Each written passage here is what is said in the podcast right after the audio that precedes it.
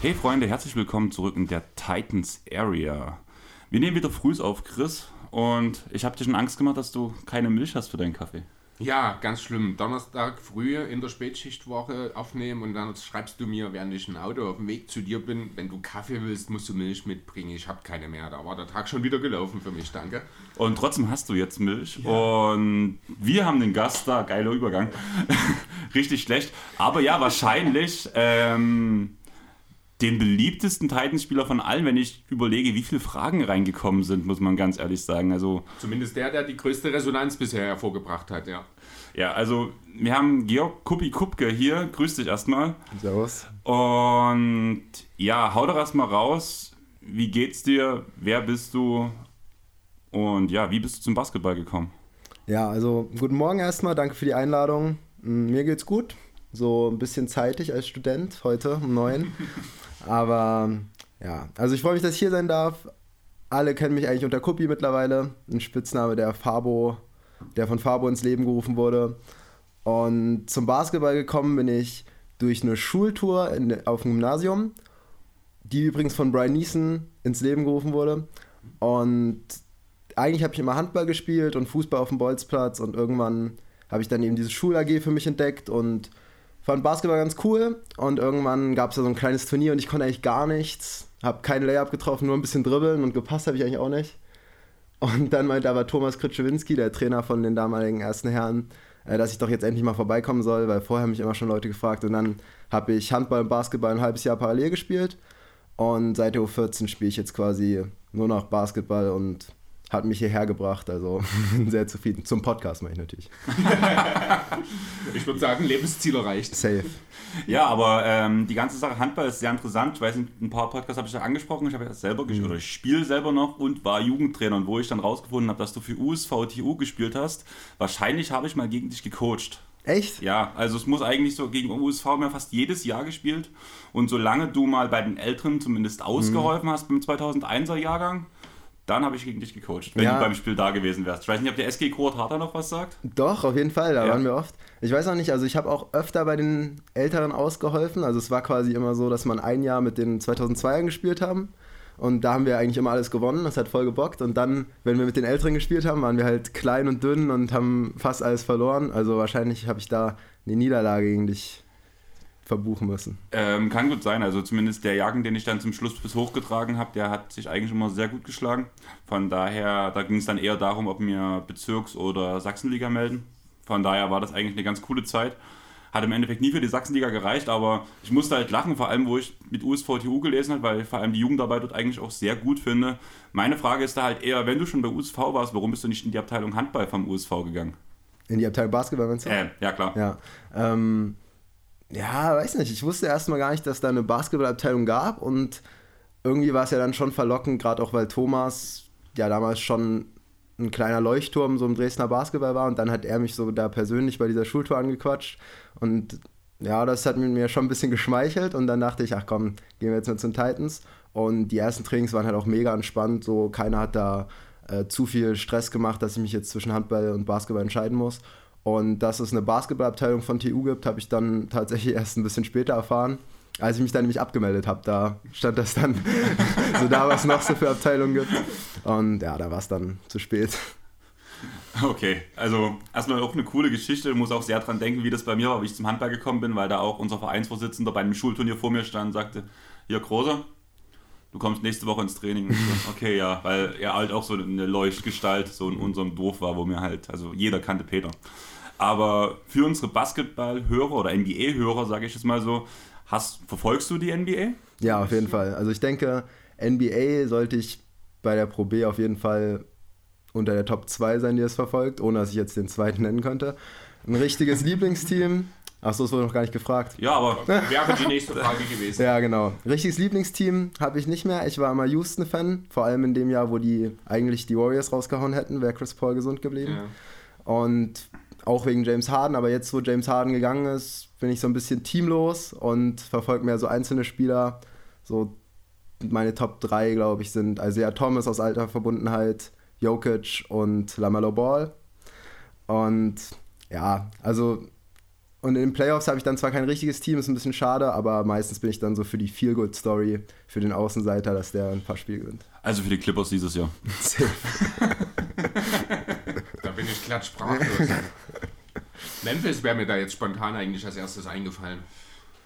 Aber wenn du äh, wenn du es mit Harden so ein bisschen hältst, dann kannst du ja auch mit in mein Philly-Lager Ja, kommen. Das ist ja okay. Das können wir machen auf ja, jeden Fall. Das ist gut. Das ist, du, das ist mal einer, der ein bisschen. Wenn du mir jetzt noch sagst, dass du im Fußball weder Schalke noch Bayern-Fan bist, bist du mein Lieblings-Titans-Spieler ever. Echt? Ja. Also dann können wir das auf jeden Fall unterstreichen. So, mein Lieblingsfußballteam ist Bremen. Das ist okay. Ja. Das hatten wir auch schon mal, ich glaube, oder? Ähm, Tobi von Auf ein Kurt. Ah ja, genau, richtig. Echt? Ja, Okay, Bremen ist okay, finde ich gut. Ja, ich finde, Bremen sollte schon, Ja, können wir wieder in die erste Liga. hoffentlich. Ja. Ja, und ähm, du hast jetzt schon ein paar Namen gesagt. Ähm, James Harden, dementsprechend auch so ein bisschen ein sportliches Idol oder dann doch eher Chris Paul, Lamello, würde er mit dem Alter ganz gut passen. Ja, also so vom Spielstil ist Chris Paul natürlich das, woran man sich vielleicht orientieren sollte, aber es wäre auch gelogen, wenn ich es nicht cool finden würde, wenn Lamello da irgendwelche krassen Pässe durch die NBA-Arenen schmeißt. Und dass Lamello ja fast genauso alt ist wie ich, ist natürlich, ja, weiß nicht, ob das ein Pluspunkt ist, weil oft sieht man ja dann so, früher, weißt du, hat man immer gedacht, ja, der spielt jetzt in der NBA, Rookie, ja, aber der ist ja fünf Jahre älter als ich. So, ich habe ja noch voll viel Zeit und jetzt sind die alle genauso alt wie ich. Deswegen, ja, wahrscheinlich eine Mischung aus Chris Paul und Lamello Ball wäre ich gern. Ja, ist eine sehr schöne Kombination eigentlich. Macht man nicht so viel falsch damit. Ja, ich würde auch mal direkt, ähm, wir haben jetzt ja über deine Anfänge zum Basketball so ein bisschen geredet. Der Hannes, unser Sands-Fan, ähm, hat gefragt, ob der Hype auf den Schulhöfen vom Thema Basketball allgegenwärtig ist oder ob es immer noch eine Randsportart ist. Na, ich würde sagen, jetzt bei mir, also in meiner Schulzeit, war es dann so, dass halt dadurch, dass ich immer viel erzählt habe, dass dann auch ein paar andere Jungs das auf den Freiplätzen ausprobiert haben und dann so gedacht haben, ja, ist schon cool. Und dann habe ich auch immer über die NBA erzählt, auch wenn es am Anfang niemanden interessiert hat. Und dann ähm, ja, ist da ein bisschen Interesse gewachsen. Und trotzdem würde ich jetzt nicht sagen, dass Basketball dieses Image von der Randsportart schon abgelegt hat. Also ich denke schon, dass da noch äh, natürlich eine große Lücke zum Fußball, aber auch zu Handball ist, denke ich, auf so Schulhöfen äh, hat Basketball noch keinen Vorsprung. Aber ich denke, das könnte in den nächsten Jahren noch werden. Mal schauen. Das wird auf jeden Fall ein ambitioniertes Vorhaben, da muss ich schon ganz ehrlich sagen. Wenn ich da aber auch so ein bisschen an meine Schulzeit zurückdenke, ich habe zum Beispiel mal, ich glaube, es war in der 10. Klasse, mussten wir, äh, ich glaube, im Englischunterricht war es, eine Präsentation machen über ein freies Thema. Ich habe mir damals äh, ein Videozusammenschnitt vom All-Star-Weekend gemacht und habe dort eine halbe Stunde über die NBA geredet. Das war so das erste Mal, dass ich so ein paar Leute auch aus meinem Klassen, aus meiner Klasse, aus meinem Jahrgang so ein bisschen für Basketball wirklich beschäftigen oder begeistern konnte. Die konnten alle gar nichts damit anfangen. Es war auch genauso schnell danach wieder vorbei nach zwei Wochen. Ähm, leider, ja. Ähm, das ist aber schon ein bisschen besser geworden, oder? Also die Präsenz vom Basketball an sich ist schon deutlich stärker geworden. Ja, denke denk ich auch. Also hängt ja auch jetzt mit Social Media zusammen, wenn da irgendwelche krassen Dreier von Curry von der Mittellinie kommen oder wie LeBron mit 45 noch über Leute dankt. So, das, das erreicht ja dann auch viele Leute über Instagram und so weiter. Und deswegen ist die, gerade die NBA, glaube ich, schon cool gerade. Ja, gerade halt so ein Steph Curry hat dann natürlich sehr viel Einfluss darauf gehabt. Er ist halt von den körperlichen Ausmaßen so ein, ja, Everybody, muss man ja mal sagen, mit seinen etwa 1,90 ist es halt nicht so, wenn man an Basketballer, NBA-Spieler denkt, denkt man immer, oh, die müssen über zwei Meter sein, um was zu reißen. Und dann kommt da so einer, der ist so groß wie du und ich, äh, kleiner als du, Andreas. Ähm, ja, und wird zum einen der Besten, sowas in Kombination dann natürlich mit den sozialen Medien und der rasenden Geschwindigkeit, wie sich das verbreitet, hat er natürlich nochmal für einen Schub gesorgt. Bin gespannt. Ich habe eigentlich gehofft, dass Dennis Schröder da einen größeren Hype äh, auslösen kann in Deutschland, als er damals in die Liga kam. Das hat leider nicht geklappt. Ich lege jetzt einfach mal meine Hoffnung in Franz Wagner. Kein schlechter Pick. Ja. Ich würde sagen Hartenstein, wenn er so, Oder wenn er so weiterspielt. Natürlich auch, ja. Stimmt. Das ist doch sogar Clippers. Also- ist doch 1A eigentlich. Ja, aber mir geht es halt bei Hartenstein auch gerade darum, jetzt auch diese Saison bei den Clippers, dass er halt eine relativ spektakuläre Spielweise hat. Viele Dunks, viele Lobs, gewisse Passing-Skills. Ja. Und hat Und- halt auch eine Rolle, eine richtige. Genau, So. und ist halt auch irgendwo dieser schmächtige White Dude. also, Wobei als schmächtig würde ich nicht unbedingt bezeichnen. Also Hartenstein ist schon ein athletischer Typ. er hat ganz schön zugelegt, sag ich mal so, aber lässt sich immer noch von gewissen Leuten sehr gut hin und her schieben. Ja, gut, das gehört dazu. Aber ja, ähm, du bist jetzt bei den Titans angekommen, sage ich mal so. Und deswegen würde ich direkt zur nächsten Frage springen von Sandro von Dallas Maps Germany. Ähm, beschreib doch mal die Jugendarbeit in Dresden mit drei Worten. Und dadurch, dass mir drei Worte zu wenig sind, kannst du ja. Nee, nee, lass, erst mal, lass ruhig mal erstmal in drei Worten und dann darfst du das gerne noch ein bisschen erklären. Oh Gott. Ich finde das schon gut. Solche Fragen mag ich aber ich gar nicht. So drei, auf drei Worten was runterbrechen. Ähm, also professionell ist auf jeden Fall ein Wort. Hm, ja, ist schwer, ist schwer. Vielleicht fokussiert und konzentriert. Also ich denke, ich mache das dann einfach mal in Wortform, gell? damit äh, da überhaupt was Gescheites bei rauskommt. Ich glaube, die Jugendarbeit ist in den letzten Jahren mh, hm, stark verbessert worden. Also mit Rico und Stefan, also Stefan Mehne, der äh, Nachwuchskoordinator, so da ist ja vor vier Jahren, glaube ich, so viel Erfahrung mit zu dem Programm gekommen. Und seitdem haben wir auch JBL und NBL immer gehabt. Und das ist natürlich eine super Grundlage, aber auch schon vorher. Also ich glaube, wenn man so, wir haben manchmal ein Tolkewitz-Training auch mit der Pro B und da laufen dann da so 40 U10-Kinder rum in einer Halle und haben Spaß und alle haben Bock, Basketball zu spielen. Und das ist natürlich eine super Basis so. Und dann haben wir viele gute Trainer im Nachwuchsbereich, so René Naumann zum Beispiel, bei dem ich auch mehr oder weniger dann richtig angefangen habe, Basketball zu spielen. Und die finden eben eine gute Mischung zwischen einen Spieler früh zu entwickeln und trotzdem, dass alle Spaß haben und alle weiter dabei bleiben. Und dann kommt es eben zur JBL und NBL und ich glaube, insofern ist das Dresdner Jugendprogramm sehr gut aufgestellt und die Leute, die da mitgewirkt haben, können sehr zufrieden sein, denke ich, mit den letzten Jahren.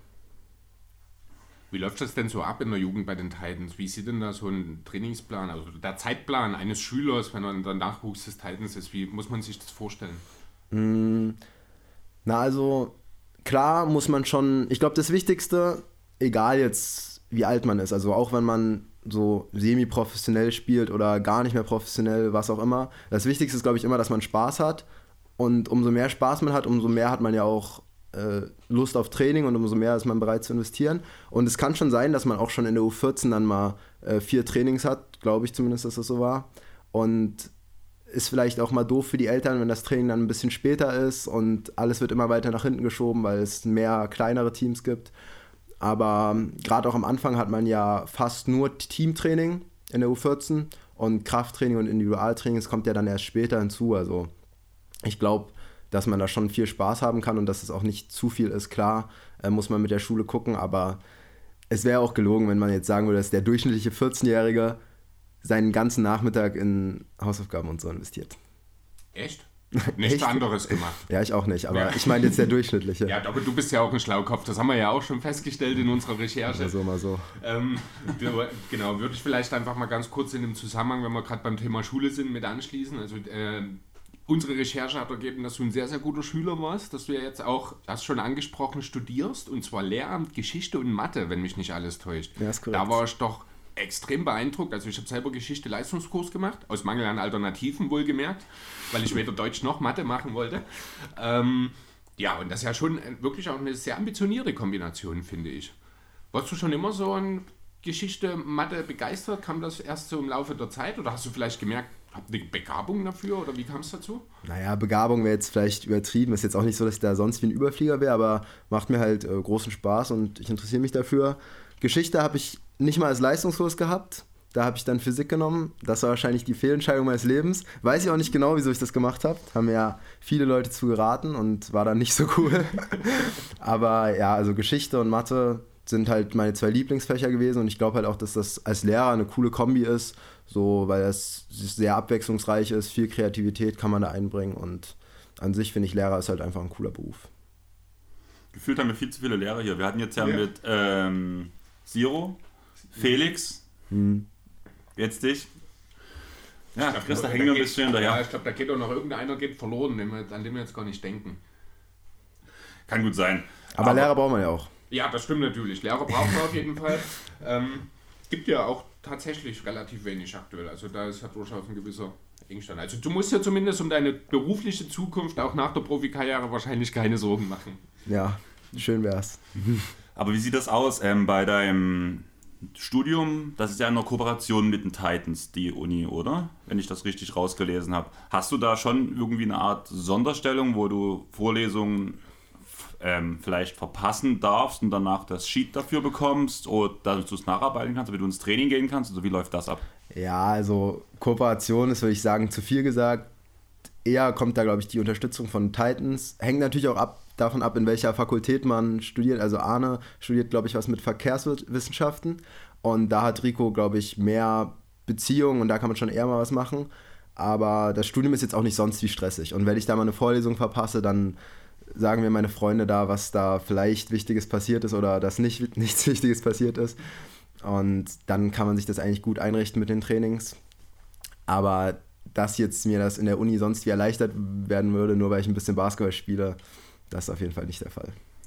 Wie war das zur Schulzeit da noch, als du bei den Titans dann angefangen hast? Wie war dort die Koordination oder haben sich da die Titans wirklich Wobei, gut, in der Schule ist es ja doch ein bisschen anders. Man ist ja eigentlich dann bis, ich weiß nicht, um zwei oder sowas und danach ist ja dann meistens wahrscheinlich das Training gewesen. Das ist wahrscheinlich einfacher. Hast du tatsächlich manchmal im Studium so Termine wirklich, wo du sagst, verdammt, da ist jetzt eine Vorlesung, da würde ich eigentlich, weil das ist mir, das bereitet mir besonders viel Spaß oder sowas, aber da habe ich Training, so ein Mist oder so. Ist das auch schon vorgekommen? Nee, wenn dann ist eher so, dass ich mal das Gefühl habe, dass ich zu einer Vorlesung oder zu einer Übung gehen muss, aber dann habe ich doch mehr Bock auf Training und dann kriegt das vielleicht den Vorzug. Letztes Semester war es zum Beispiel so, dass ich äh, Dienstag immer richtig zeitig Unischluss hatte und Mittwoch hatte ich aber in dem Timeslot, so nachmittags, wo dann so individual Kleingruppentraining ist, hatte ich dann immer eine Vorlesung oder eine Übung, die relativ wichtig war. Und das variiert aber jede Woche, wann da das Individualtraining ist, ob das Dienstag oder Mittwoch ist. Und da habe ich immer so zu Beginn der Woche gehofft, dass hoffentlich Dienstag ist, sodass das dann beides zusammenpasst. Aber ja, im Endeffekt denke ich, hat Basketball schon Priorität, aber heißt auch nicht, dass ich die Uni jetzt vernachlässige. Das kriegt man schon zusammen hin, würde ich sagen. Da gehen wir noch mal ein paar Jahre zurück und gehen mal zu der Frage von Mattes08. Was ist deine beste Erinnerung an die Zeit zwischen U12 und U19? Liebe Grüße an Lil G. Ja, Mattes ähm, ist jetzt in Ulm, ein guter Freund. Ähm, mit dem habe ich zum Beispiel JBL und auch MBBL zusammen gespielt. Was ist die beste Erinnerung? Weiß nicht, wahrscheinlich schon, dass wir, also JBL und NBBL gab es, also JBL gab es einmal vorher, NBBL gab es noch gar nicht, bis dann eben 2001, 2002 die Jahrgänge in das Alter gekommen sind. Und ich glaube, die coolste Erinnerung war schon, dass wir es mit der NBBL geschafft haben, uns für die, also mit der U19 für die NBBL zu qualifizieren. Gerade auch, weil wir eben eigentlich schon NBBL hätten spielen können, haben es aber das erste Mal nicht geschafft und dann haben wir ein Jahr quasi nur Oberliga gespielt gegen irgendwelche 35-jährigen, bisschen dickeren äh, erfahrene Leute und die haben die ganze Zeit Zone gespielt und wir haben uns quasi das ganze Jahr nur darauf vorbereitet, dass wir die Quali schaffen. Und das war schon echt cool, als wir das dann geschafft haben. Hat auch Spaß gemacht. So, man ist ja da mit dem Team auch übelst zusammengewachsen und waren dann halt auch teilweise so mal über ein Wochenende weg. Und das war natürlich mega nice, aber ja, wenn ich jetzt halt eine Erinnerung rauspicken müsste, dann würde ich wahrscheinlich die erfolgreiche NBBL-Quali nehmen. Und eine lustige Geschichte daraus. Also gerade wenn ich an meine Sachsenliga-Zeit denke vom Handball, du hast gerade gesagt, ihr wart manchmal ein Wochenende weg. Also da sind ja viele, viele Sachen passiert. Ja, ich weiß gar nicht. So, auch letztens hat mir mal ein Freund gesagt, so, ja, Kuppi, wie viel Geld wirst du denn bezahlen, damit wir so die coolsten Erinnerungen aus unserer Schulzeit in so einem kleinen Film sehen? Da habe ich auch so überlegt, so, was da denn überhaupt in dem Film vorkommen würde. Und man kann sich an so wenig erinnern, obwohl es doch immer so lustig war. Hm, letztens bin ich mal durch meine Snapchat-Memories gegangen, also ich weiß nicht, ob das noch eure Generation ist. Nein. Da kann man das dann so speichern und da wird einem das dann so ein Jahr später angezeigt, was man da gemacht hat. Und da habe ich so gesehen, wie Ben Margot so an der Autobahnraststätte so ein paar Titan-Sticker hingeklebt hat. Und es war so übertrieben lustig, weil Stefan dann aus der Tankstelle kam und so meinte, was hast du gemacht? Und äh, Ben meinte so, na nichts, nichts. Und alle haben so übertrieben gedacht. So, das war das Einzige, woran ich mich jetzt erinnern kann. Aber wir hatten schon viel Spaß, aber vielleicht war es auch mehr so Situationskomik. Und wenn ich das jetzt erzählen würde, würden alle so den Kopf schütteln und sich so denken, weiß ja nicht. War nicht so nice. Ja, aber ähm, du hast jetzt gerade schon von der Zeit geredet, vor allem von der NBBL-Zeit. Ähm, wie viel Kontakt bestand zu dem Zeitpunkt schon mit den Veteranen von der ersten Mannschaft von den Titans? Haben die euch da vielleicht auch manchmal schon in Anführungsstrichen an die Hand genommen, beziehungsweise konntet ihr da schon auf sie zugehen und mal fragen, hier die und die Bewegung, der und der Move, wie mache ich das? Wie geht das? Hm, also so richtigen Kontakt im Sinne von jetzt mit den Leuten reden hat man eigentlich, würde ich sagen, nicht. Ähm, man spielt ja drei Jahre NBBL, wie gesagt, das erste hatten wir keine und das zweite Jahr, da habe ich dann im Januar, hat, kam Fabo dann zu Paul und mir und meinte, ja komm, ihr trainiert jetzt mal bei der Pro B mit, weil da ein, zwei Leute verletzt waren. Und da ging es dann halt ein bisschen los, so gerade auch durch Brian hat man da halt jemanden gehabt, der einen gut aufgenommen hat, den man auch schon ein bisschen kannte so. Und da wurde einem der Einstieg schon erleichtert, aber jetzt so, dass man so zu irgendjemandem geht und so sagt, ja, wie hast du den Stephac Dreier am Wochenende reingeschmissen, so glaube ich nicht, dass das schon vielen Leuten passiert ist. Das ist dann auch, ich glaube, so ein bisschen der Respekt vor den arrivierten Ja, Profis Fall. so ein bisschen da, ne? Genau. Ja. Weil es ja schon, man ist ja quasi Fan vorher und man guckt da immer bei den Spielen zu und dann sind das so richtige Leute, mit denen man so ganz normal reden kann, muss man sich vielleicht am Anfang erstmal dran gewöhnen oder zumindest verstehen, dass das eben Genau, das sind ja auch so solche Geschichten, die hört man ja auch immer mal wieder in den Medien, gerade im Fußball, so der Balljunge, der vor zwei Jahren noch, hier Beispiel diese äh, Champions League Tor von Trent Alexander-Arnold, also die Flanke von Orishidan, äh, dieser Balljunge, der jetzt vor einem Ja. paar Monaten auch sein Debüt für den FC Liverpool gegeben hat. Habe ich Für auch die- gesehen. Genau, das, so, ähm, aber wie denn das überhaupt so abgelaufen? Du hast jetzt schon gesagt, der Fabo kam dann halt äh, im Januar 20 war das, ne? Ja. Vor, äh, der ist doch schon zwei Jahre mittlerweile her, ne? Über zwei Jahre, wir haben April mittlerweile, Wahnsinn. Ähm, genau, wie ist denn das so? Also er kam dann einfach so während eures Nachwuchstrainings zu euch und hat gesagt, so Jungs, ähm, bei uns ist es momentan gerade so, wir haben ein bisschen Luft, wir würden euch mit hochnehmen oder äh, hat sich das angekündigt vorher in irgendeiner Form? Wie ist das abgelaufen? Also erstmal noch eine schnelle Sache zu dem Balljungen. Ich habe nämlich auch eine krasse Story. Ich war nämlich mal Maskottchen. So für, für acht Spiele oder so. Weiß nicht mehr, war ich vielleicht so 16. Mm, Dieser Titan- Ja, genau, der so ein bisschen aussieht wie ein Super Saiyan. ähm, na egal, auf jeden Fall zurück zu. Ähm, ganz kurz, hast du mal hinter dich bloß geguckt, weil du gerade. Ach so, ja, äh, perfekt. Ähm, ja, also zu der Pro B-Sache. Mm, Also angekündigt, finde ich, hat sich das in meinen Augen nicht. Also ich hätte nicht gedacht, dass das so unterm Jahr passiert und ob das im darauffolgenden Sommer passiert, habe ich auch nicht gewusst oder erwartet. So, damals war ja Steini am Anfang noch Coach und Fabo hat quasi die NBBL gemacht und die Pro B erst als Assistant und dann noch gleichzeitig dazu. Und da hat Steini mal gefragt, so wer mal Pro B spielen will. Und da haben sich natürlich alle gemeldet, aber irgendwie war das schon noch in relativ weiter Ferne. Und als Fabo dann im Januar so herkam, so da war ich schon erstmal überrascht. So, ich hatte natürlich Bock, aber ich würde schon sagen, dass es auf jeden Fall unerwartet kam. Aber wie gesagt, der Einstieg war dann einigermaßen einfach, zumindest menschlich. Basketballerisch war natürlich noch was anderes. Und dann habe ich mir auch im Februar den Knöchel gebrochen, deswegen hatte sich die Sache dann erstmal erledigt. So. Ähm, dadurch, dass du ja aus der eigenen Jugendarbeit kommst, ich glaube, ich habe Brian damals schon die Frage gestellt. Ähm, ihr hattet ja diese Trainingseinheit, diese oder diesen Tag mit Holger Geschwindner. Warst du damit anwesend oder? Ich habe nur davon gehört, ich wusste nicht mal, dass das jemals stattgefunden hat. Also ich habe ich hab den Mann noch nie gesehen und dass der mal in Dresden war, wusste ich auch nicht. Okay, weil das hätte mich schon mal interessiert. Ja. Irgendjemand brauchen wir mal. War Brian denn da? Nee, ne? Nein, Brian hatte da gerade Urlaub. Wir Perfekt. werden schon noch mal irgendwann jemanden erwischen, der dabei war. Weil es mich wirklich interessiert, wie Ja. er halt auch als Mensch halt, du hörst halt verschiedene Geschichten, Geschichten über Holger Geschwindner, aber mal so einen direkten Kontakt hat man halt einfach nie. Aber ja, ähm, war dir es von Anfang an klar, dass du es irgendwann die Pro B schaffst? Also als Ziel hast du es ja wahrscheinlich schon angesehen, aber wie groß waren vor allem im Jugendbereich deine Chancen, wo du halt so selber gesagt hast, das ist das primäre Ziel, beziehungsweise es geht noch weiter hinaus? Also so zu wissen, dass man es in die Pro B schafft, kann man ja an sich erstmal gar nicht. So dazu kommt ja auch, dass ich ja immer relativ klein und unathletisch war.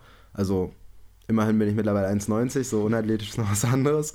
Aber 1,90 bin ich übrigens, wollte ich nochmal sagen. Okay, dann sind, die, dann sind unsere Recherchen alle falsch. Ja, dann alle. bist du offenbar im letzten Jahr noch mal einen Zentimeter gewachsen. Mindestens Dann ein. sind wir gleich groß. Ja, also ähm, klar will man das immer so, wenn man auch, wie gesagt, so, ich war ja bei vielen Spielen und klar hat man da Bock auch mal selber dort zu spielen und setzt sich das vielleicht auch als Ziel, aber es ist jetzt auch nicht so, dass man in jedes Training geht und so denkt, heute mache ich den nächsten Schritt zur Pro B. So klar, man hat, also zumindest bei mir war das so, ich wollte schon besser werden, aber ich hatte vor allem Bock, so Basketball zu zocken und dann ist der Rest so ein bisschen von selber gekommen vielleicht und ich glaube, für mich war es auch gut so, weil wenn man das Ganze zu verbissen sieht, so, dann legt man sich vielleicht selber nur Steine in den Weg und ja, insofern, dass ich es mal bis hierhin schaffe, so hätte ich natürlich nicht gedacht, aber jetzt ist halt so gekommen.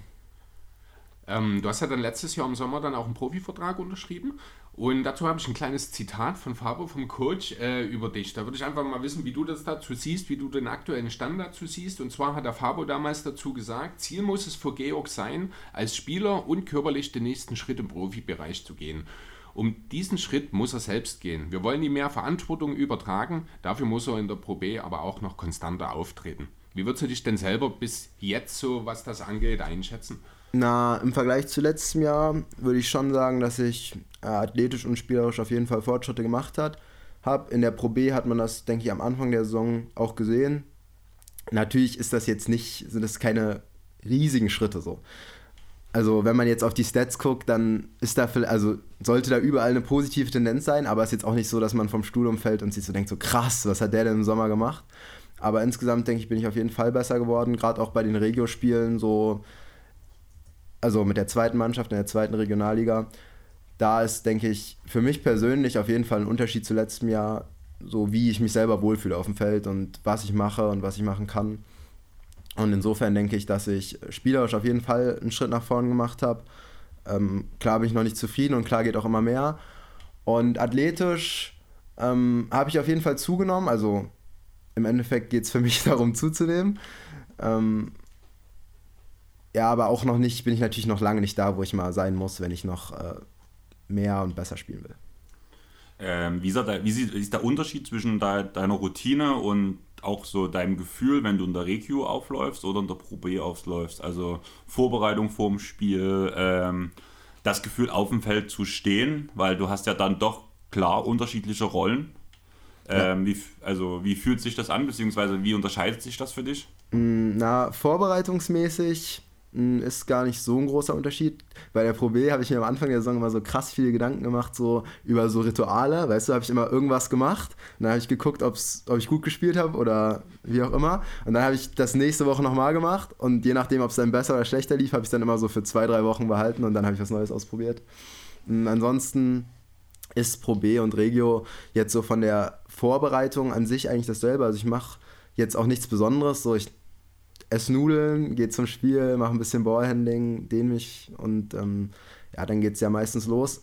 Ich denke, bei der Pro B bin ich schon ein bisschen fokussierter, da schaut man sich auch vorher noch Scouting und so an, ähm, versucht sich so viel wie es geht zu merken, damit dann eben im Spiel alles klar geht.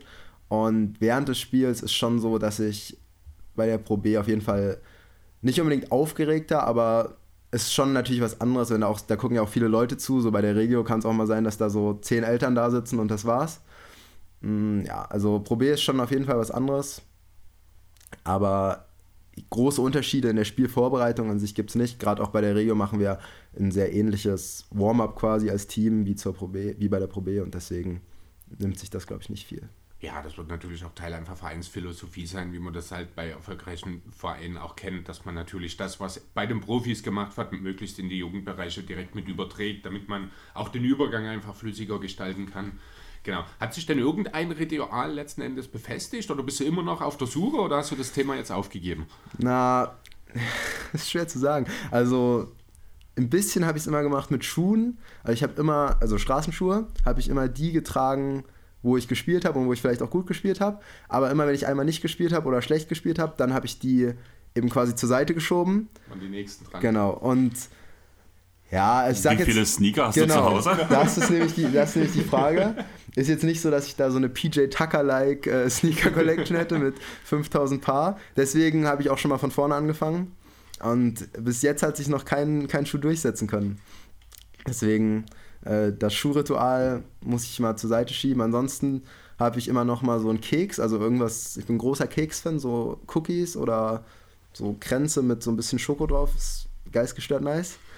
Mm, das habe ich auch mal gemacht. Das hat auch ganz gut geklappt, aber das ich, hat sich irgendwie nicht gehalten. Da habe ich dann einfach mal aufgehört und. ein vorher oder eine Tüte oder was naja, gab's dann? Naja. Also, eine Tüte kann ich jetzt natürlich nicht sagen, aber einer war es auch nicht nur. Wenn ich für uns an die Zeiten denke, wo Ammer noch gespielt hat, das, der hat mich auch so ein bisschen zum Basketball gebracht. Ähm, der hat prinzipiell vor jedem Jugendspiel hat er immer so eine XXL-Packen Haribos mitgehabt und hat die ans ganze Team verteilt. Ich ja glaube, gut, aber das verteilt sich dann halt auch, das ist ja okay. Wobei XXL, also es gibt ja jetzt auch, ich habe auch festgestellt, eine XXL, ein Maxi-Pack von Goldbeeren zum Beispiel, ist im Lidl eine andere Größe als im Edeka, habe ich festgestellt. Wirklich? Ja, und da steht bei beiden Maxi-Pack drauf. Ich habe die wirklich mal aus Neugier mir, weil mir das aufgefallen ist, mir mal beide geholt und nebeneinander gelegt. Ich hätte einfach auf die Zahlen vom Gewicht gucken können, ne? das kam mir in dem Moment nie in den Sinn. Und die sind wirklich, die im Edeka ist deutlich größer, kostet natürlich auch mehr, aber die, das Maxi-Pack aus einer Edeka ist größer als das aus dem Lidl. Haben wir gelernt. Ja. Merken wir uns. Wir hatten jetzt ja den Punkt, wo wir darüber geredet haben, ob du eine Routineänderung hast zwischen den verschiedenen Mannschaften. Aber was ist so spielerisch der größte Unterschied? Also ich habe mir so die Punkte Geschwindigkeit vom Spiel, die ich mir gut vorstellen könnte, dass, da, dass es da klare Unterschiede gibt. Körperlichkeit wäre zum Beispiel auch eine, eine Frage, ob die da sich zum Beispiel zwischen Regio und Pro B unterscheidet. Wenn ich zum Beispiel meine Handballzeit denke, wo ich Sachsenliga gespielt habe, war es im Endeffekt zwar schon irgendwo körperlich, aber wesentlich brutaler, umso weiter unten ich war. Und Trash Talk würde mich interessieren, ob es da große Unterschiede gibt. Auch gleich, was du, wie du darüber denkst. Und ob man gr- gravierenden Unterschied zwischen Schiri-Leistungen auch merkt, zwischen den jeweiligen Ligen. Also ich fange mal, glaube ich, von hinten an und versuche mich an alles zu erinnern. Wenn nicht, müsst ihr mich darauf aufmerksam machen. Also Schiri-Leistung, denke ich, im Endeffekt ist ja ein Basketballspiel immer emotional und deswegen wird man sich, egal in welcher Liga, immer über einen Schiedsrichter beschweren. Es sei denn, man hat einen guten Tag und der Gegner beschwert sich übertrieben, weil die wirklich benachteiligt werden. So, also Schiedsrichter würde ich sagen, nimmt sich nicht viel, aber im Zweifel ist die Pro B da natürlich besser aufgestellt. Mm, Trash Talk habe ich in der Pro B jetzt noch nicht so richtig viel erlebt. Also mit ein, zwei Spielern äh, passiert da natürlich was, aber jetzt ja auch nicht dann von mir ausgehend und auch meistens nicht gegen mich, sondern das sind dann schon die Veteranen, die sich da mal ein, zwei Wörter an den Kopf schmeißen. Aber ist, glaube ich, nicht so richtig Schlimmes. Währenddessen zum Beispiel letzte Woche Donnerstag hatten wir ein Regio-Spiel in Zwickau und das war wirklich unnormal, was da gesagt wurde. Also jeder von Zwickau hatte immer irgendeine Beleidigung parat. Weiß nicht. Aber äh, ist jetzt auch nicht so, dass wir da mit einer weißen Weste rausgegangen wären. Also wir haben dann auch was zurückgesagt. Mm, Jetzt zum Spiel. Pro B ist natürlich viel schneller und die Spieler haben ja auch eine höhere Qualität, ist ja klar. Deswegen gerade auch defensiv ist ein Pro B-Spiel für mich zumindest sehr viel fordernder. Mm, Aber hat natürlich auch mit meiner Rolle zu tun, weil ich ja in der Pro B äh, schon mehr ein Defender bin, würde ich sagen. Und klar habe ich auch den Ball mal, aber in der Regio bin ich ja schon ein primärer Ballhändler. Währenddessen ich in der Regio ja, äh, währenddessen in der Pro B ja Daniel oder Nico meistens, die mit mir auf dem Feld stehen und dann dementsprechend häufiger den Ball haben. Aber wenn wir jetzt nur die Spieler vergleichen, denke ich, dann ist die Pro B natürlich viel athletischer, Spiel ist schneller, ist aber auch nicht so, dass einem das sonst wie krass auffällt in dem Moment. So manchmal denkt man nur in der Regio, wenn man dann mal so an irgendjemandem vorbeirennen konnte, so ob das in der Pro B geklappt hätte, weiß man nicht. Aber an sich ist immer noch Basketball und insofern hat die Pro B natürlich Vorteil, ist ja auch zwei Ligen drüber, aber ist kein, kein anderes Spiel. Du hast also selber bis jetzt nicht so der Trash-Talker, hörst ein bisschen raus, oder? Ja. Ja, also ich sag mal so, kommt wirklich drauf an. Also es gibt Spiele, da sage ich sicher gar nichts, aber kann auch Spiele geben, wo ich dann mal mental ein bisschen ähm, mich weniger aufs Spiel konzentriere und dann auch ein, zwei Sätze mehr sage. Also gerade so in dem letzten NBBL-Jahr, manchmal im Training, so da ging es dann schon gut ab. Aber ich, also ich persönlich finde das auch jetzt nicht schlimm. Ich glaube, das bringt dem Spiel schon auch eine noch höhere Intensität. Und klar geht da auch ein bisschen Fokus verloren, man macht vielleicht ein, zwei Fehler mehr. Aber an sich bin ich jetzt, ich würde schon sagen, dass ich ein Fan von Trash Talk bin und dementsprechend bin ich auch ein paar Mal im Jahr auf jeden Fall dabei, wenn es da ein bisschen losgeht. Ist schon mal zum Technischen gekommen dadurch? Ich habe wirklich noch keinen Technik. Ah doch, einen Technisch vor habe ich schon mal bekommen, weil ich. Aber das war großer Quatsch, weil ich. weil Das ich habe ich bei jeder roten Karte auch gesagt. äh, da habe ich, glaube ich, mal Game gerufen oder so, als das Spiel schon. Also, als es dann entschieden war, so 30 Sekunden vom Ende und wir waren plus 10. Und dafür habe ich dann Tee gekriegt. Naja, aber ansonsten habe ich, glaube ich, wirklich noch keinen Tee bekommen und das ist auch erstaunlich, weil ganz oft sagen mir so Leute, dass, da, ja, jetzt warst du gerade nah am Tee, also der Regio oder so. Na, ich so, na, Quatsch. Habe noch keins bekommen, aber vielleicht muss ich noch ein bisschen Zurückhaltung üben, hier und da. Ja, vielleicht ist es auch einfach die Art des Trash Talks. Ich habe jetzt schon die ganze Zeit überlegt, mir fällt der Name des Spielers nicht mehr ein. Es gibt einen oder gab einen NBA-Spieler, der hatte eine völlig neue Form von Trash Talk. Der hat halt nicht beleidigt oder provoziert, hat einfach so ganz banale Dinge bloß. Und wie heißt dein Hund und wie geht's Naja. deiner Familie und alles. Mir fällt der Name des Spielers Ja. nicht ein. Und ich glaube, damit kriegst du die Leute noch viel mehr, wirklich, also- weil das ist auch nichts, womit die rechnen. Das, Das, wird zu Smalltalk quasi machen. ja, mit glaub ich auch. Das, das ist auch das, was ich am ehesten mache. Also, dass ich jetzt so hingehe und irgendjemand so aus dem Nichts beleidige, so das kommt auf keinen Fall vor. Aber zum Beispiel letztens im Regio-Spiel habe ich mich mit einem unterhalten, mit einem Point Guard vom Gegner, der hatte so einen krassen Vollbart. Und da meinte ich, habe ich ihn gefragt, ob er denkt, dass ich auch Potenzial habe, mal so einen Bart zu haben. Ja, das ist cool. Und er hat mich so angeguckt, den Kopf geschüttelt. und da habe ich, hab ich, hab ich Bescheid gewusst. Aber ich glaube, wenn ich mich vier Tage nicht rasieren würde. Nein, Spaß. Aber ja. Wenn, dann mache ich, glaube ich, auch eher sowas, als da böse Worte in den Mund zu nehmen. Aber wenn wir jetzt schon beim Thema Haare sind, ne? Hast du irgendwas mit dem Friseursalon Klemmerlook Dresden am Hut? Ich bin mir immer nicht ganz sicher. Aber ich glaube, das ist die Freundin von Sebastian Heck, die den betreibt. Aber ich bin mir nicht ganz, also ich, ich weiß nicht genau. Aber es frage ich mich auch schon seit ein paar Wochen, weil die kommentieren ja immer mal so bei den Titans, aber ich war da auf jeden Fall noch nie und ich kenne auch den Inhaber wahrscheinlich nicht persönlich, es sei denn, es ist selbst Freundin. Weil von denen kamen halt die drei Emojis, Daumen, Bizeps, Flamme. Von daher, also. Bizeps unangebracht, aber sonst appreciate it. Und deswegen, ich habe mal kurz so die Models durchgeguckt, die auf der Seite abgebildet waren, warst du halt auch nicht dabei, deswegen war das die erste Frage. Und ich fand es sehr gut auf die Frage von Ben Margot, der danach noch direkt, das passte irgendwo zusammen, warst du schon immer so sexy? Äh, um es mit Russell Westbrook zu halten, next question. Oder, wa- was denkst du? Um Russell Westbrook mal wieder zu zitieren, jetzt beim nach dem Ausscheiden wurde auch gefragt, wie geht's jetzt weiter? Fragt der Moderator Westbrook einfach direkt zurück, was denkst du? Wird, ja. Und daraufhin ist ein Meme entstanden, was von Open Court ähm, Amerika ähm, gekommen ist, auch mit diesem Dialog halt. Und darunter stand bloß, Russell Westbrooks Verteidigung am, am, an der Pressekonferenz ist besser als auf dem Feld. In dem Moment womöglich Ja, doch. das Westbrook-Shaming, das hört wahrscheinlich nicht mehr auf. Ja, ich habe da schon auch in den letzten Wochen und Monaten ab und zu mal meinen Take dazu abgegeben, dass ich finde, dass das ein bisschen außer Kontrolle geraten Ja, ist in auch. letzter Zeit, dass äh, der Kerl einfach nicht mehr genug gewürdigt wird für das, was er geleistet hat, auch wenn er nicht mehr in seiner Prime ist, was in dem Alter auch klar ist. Ähm, Ich fand ihn auch in seiner Prime nicht gut. Ja, wenn du auch kein Basketballverständnis hast, aber Statements. deswegen bist du halt auch Statements. Clippers-Fan. Terrence Ne? Mann, BJ Boston. Von dem du jetzt mittlerweile schon mehrfach den in Trades packen wolltest. Wen? Boston. Ach so, ja, ne? Auch, auch Man übrigens schon. Nee, Man können wir nicht dealen.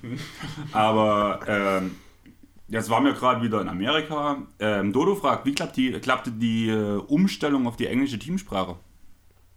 Ja, also, weiß nicht, für mich war es eigentlich gar kein Problem. Im Endeffekt ist es ja auch, gibt es ja auch einen Unterschied so zwischen normalem Englisch und Basketball-Englisch. Und ich glaube, so Basketball-Englisch kann wirklich jeder. Gerade auch, wenn man sich vorher schon so ein bisschen mit der NBA beschäftigt hat.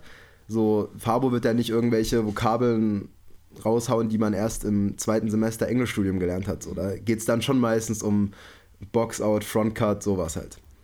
Und deswegen war es eigentlich sehr einfach. Ich weiß auch noch so, irgendwie so im zweiten Training oder so, hat Brian mich mal gefragt, ob es eigentlich okay ist für mich, wenn wir Englisch sprechen, weil damals war Eric Pong da. Und da war ich so richtig schockiert, weil ich habe das so gar nicht in meinem Kopf vorher mir überlegt, dass das theoretisch ein Problem sein könnte. Aber ich glaube, kein Jugendspieler, der jemals da hochkommt, denkt irgendwie so, fuck, jetzt sprechen wir Englisch, jetzt komme ich nicht mehr klar so. Ich, ich glaube, das ist heutzutage auch alles ein bisschen anders, weil halt äh, auch schultechnisch Englisch einen größeren Fokus hat. Ja, auf jeden Fall. Und äh, man einfach mit einer besseren Grundbildung schon äh, dann, also die besseren Grundvoraussetzungen hat, als es vielleicht doch noch zu unserer Zeit war. Gut, ich hatte Englisch-Leistungskurs, also ich war da, äh, aber wenn ich so denke an das, was teilweise meine Freunde an Mittelschulen an Englischunterricht hatten, dann kann ich mir schon auch vorstellen, dass es gelegentlich dann auch in Trainingssessions zu Kommunikationsproblemen hätte kommen können. Aber ich glaube, da sind wir jetzt, es ist halt auch, ich sag's nur ungern, aber über 15 Jahre her, ähm, oder nee, fast 15 Jahre her, es wären 15 Jahre. Vor 15 Jahren habe ich Abschluss gemacht. Im Sommer dann. Wahnsinn. Ähm, da hat sich schon auch nochmal einiges, ich glaube, geändert, auch in Bezug auf Globalisierung, Internationalisierung. Es hat die englische Sprache auch deutlich größer in den Fokus gerückt. Jo, ähm, ich würde direkt einfach mal auf so eine relativ große Frage kommen, die von irgendwo kann man sagen, insgesamt von vier Leuten gestellt wurden. Ähm, Kruko fragte so, was sind deine Ziele? Wie weit denkst du, schaffst du es circa? Ähm, Dan de Jong hat gefragt, was sind deine sportlichen Ziele, so persönlich gesehen? Lukas fragte Ziel, Fragezeichen. Oder Purple Knight Research hat gefragt, was kommt eher, Führerschein oder Starting Five? Ähm,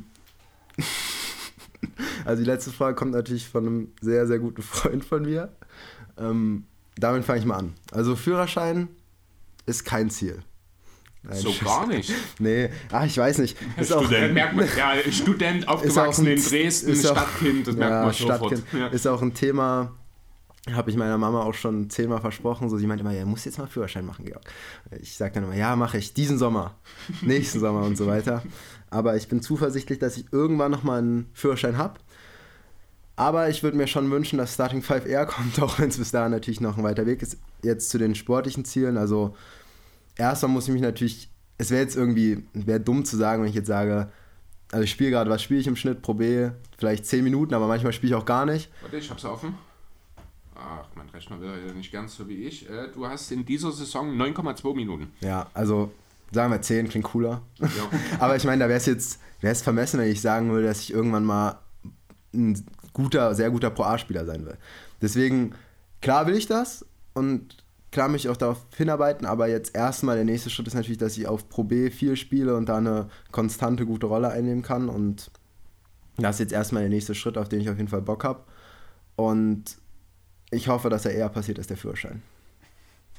Ähm, Gab es schon mal Angebote von anderen Vereinen, ob du einen wechseln möchtest? Ähm, vielleicht auch, also entweder die über einen Verein herangetragen wurden, beziehungsweise gab es das bei uns damals im Jugendbereich auch, dass wir halt teilweise selber angeschrieben wurden von irgendwelchen Trainern oder Geschäftsführern von anderen Vereinen. Na, wenn, dann haben mal so Leute auf Instagram so geschrieben, so, ja, möchtest du ans College gehen? Ich kann dir da was vermitteln, sowas, aber das ist natürlich, also es dann geht dann mehr so, oder irgendwelche Agenturen, die einem da folgen, aber, äh, also ich habe keinen Agenten und ich habe auch jetzt nicht vor, eigentlich in naher Zukunft mir einen zu besorgen, weil halt mir verschiedene Leute auch davon abraten, so dass es nichts so richtig bringt.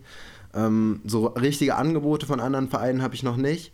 Aber ich glaube, das würde auch eher dann so laufen, dass man da quasi zu Tryouts geht, wo dann ein Verein irgendwie mit, weiß weiß ich, wie vielen Spielern so ein Probetraining hat. Und dass dann da vielleicht danach was passiert. Aber an so einem Tryout habe ich jetzt auch noch nie teilgenommen. Insofern ist das relativ unspektakulär in, in die Richtung bis jetzt.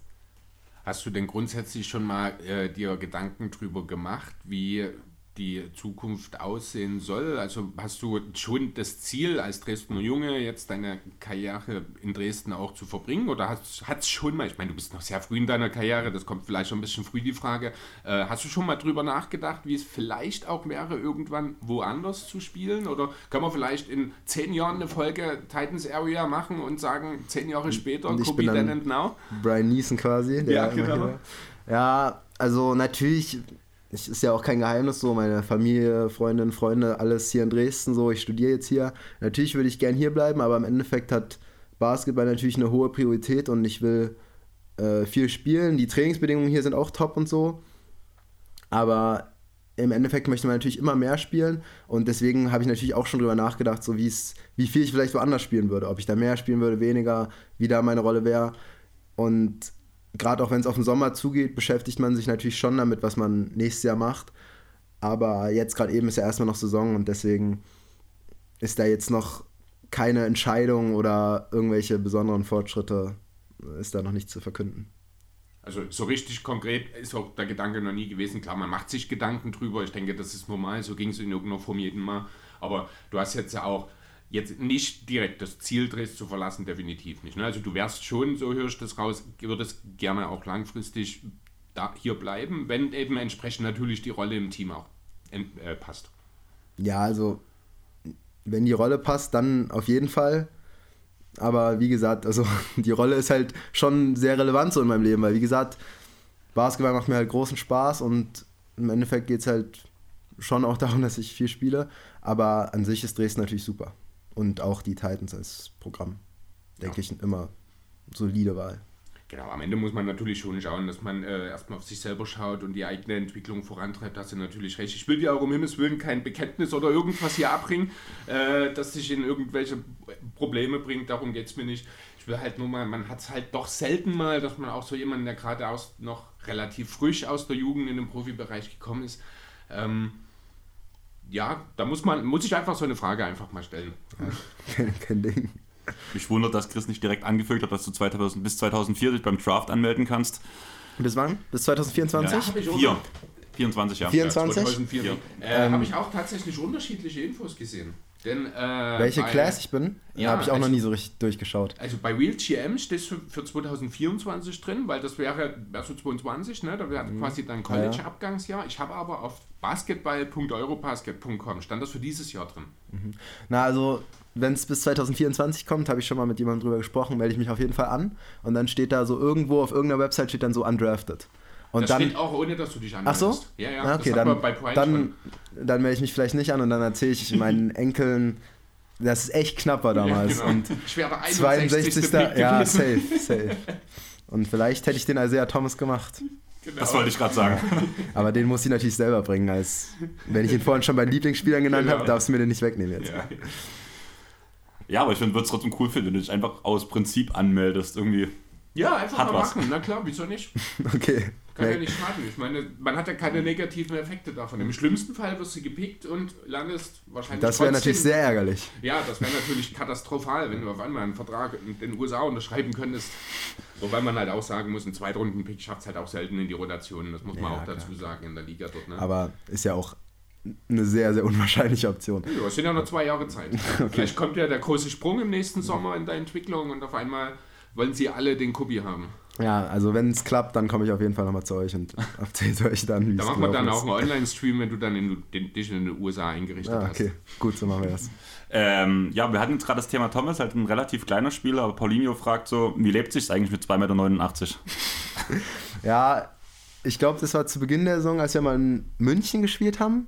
Oder ich weiß gar nicht mehr genau. Vielleicht war es auch, als wir in Ulm gespielt haben.